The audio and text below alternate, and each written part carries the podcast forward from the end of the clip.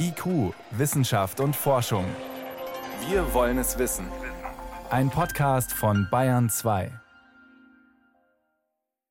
Mediziner wollen in diesem Testkonzert untersuchen, wie groß das Risiko ist, sich bei einer Großveranstaltung mit Corona anzustecken. Klingt verrückt, wie kann man sowas testen? Das konnte uns kurz vor der Sendung Dr. Stefan Moritz von der Uniklinik Halle erklären. Er ist Projektleiter der Studie. Und er konnte gleich beruhigen, wirklich infizieren kann sich dabei kein Testteilnehmer. Also natürlich machen wir das nicht, dass wir da Infizierte reinschicken und überprüfen, ob sich dann jemand ansteckt im Laufe des Versuchs. Nein, ganz im Gegenteil. Also wir versuchen alles dran zu setzen, dass wirklich nur Nicht-Infizierte in diese Halle reingehen.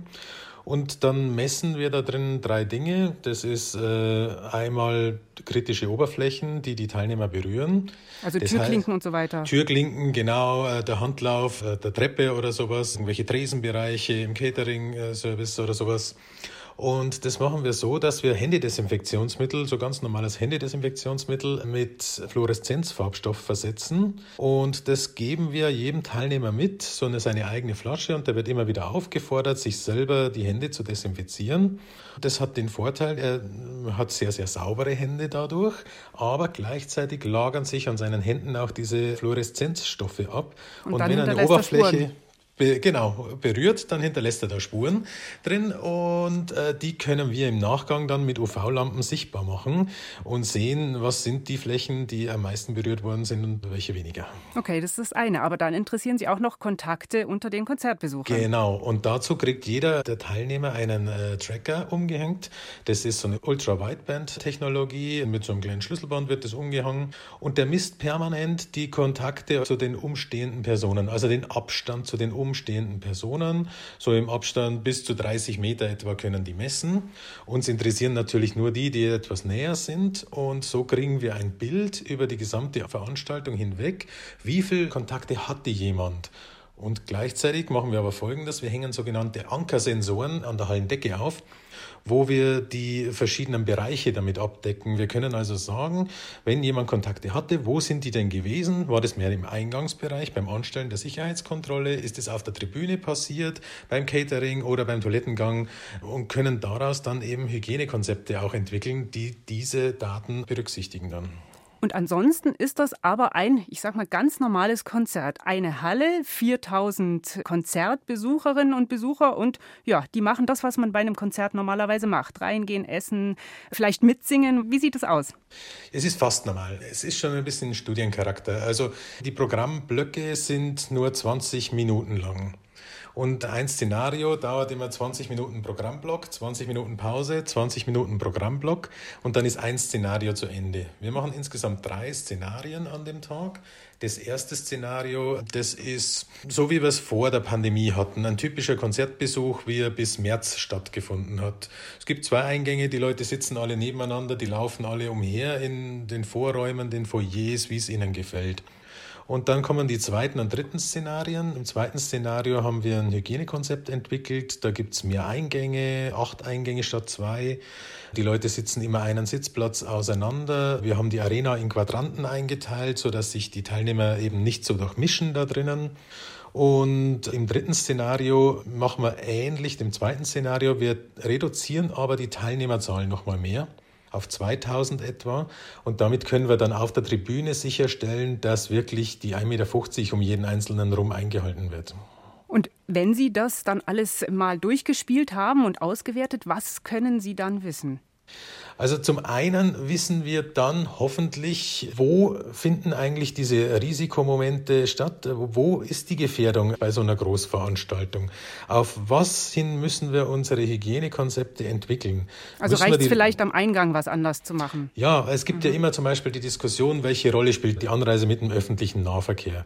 Aus dem Grund simulieren wir eben auch die Anreise mit der Straßenbahn nach wo wir auch die Straßenbahnen verkabeln und da drin dann messen können, wenn Kontakte stattgefunden haben. Also alle Leipziger Straßenbahnen? Nicht alle, wir haben zehn Sonderfahrten, die wir da machen, wo ein Teil der Teilnehmer eben auf Park-and-Ride-Parkplätzen ankommt, dort ihre Sender und ihre Schutzausrüstung erhält und dann mit Sonderfahrten zur Arena gefahren werden. Und so können wir das mal ins Verhältnis setzen, welche Kontakte passieren in der Halle und welche passieren in der Straßenbahn. Jetzt schauen Sie sich an Kontaktflächen, auch die Kontakte unter den Konzertbesuchern. Aber Sie schauen auch noch ja, in die Luft, was da passiert. Wie sieht das aus?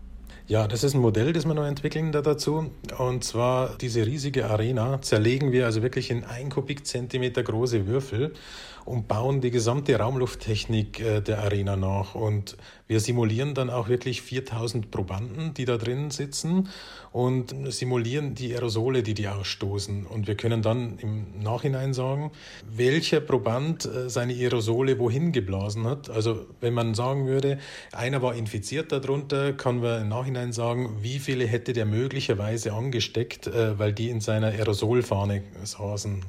Und das ist also eine, eine, riesige Simulation, die wir da machen. Also allein drei Wochen Rechenzeit braucht das Ganze.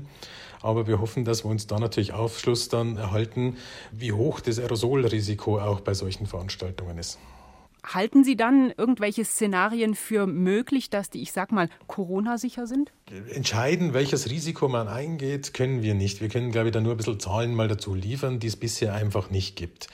Wir sind der Auffassung, wir müssen was entwickeln für die Zukunft, wie wir mit Corona in den nächsten Monaten, Jahren vielleicht leben können. Und da gehört es halt auch dazu, Konzepte zu entwickeln, wie Großveranstaltungen in einem gewissen Rahmen wieder stattfinden können. Und ich glaube ja, dass wir äh, zwar mit einem gewissen Risiko das wieder stattfinden lassen können, aber natürlich nicht mit der vollen Teilnehmerzahl. Was ist, wenn jetzt bei Ihrer Testgruppe von 4000 Leuten jemand äh, dabei ist, der infiziert ist?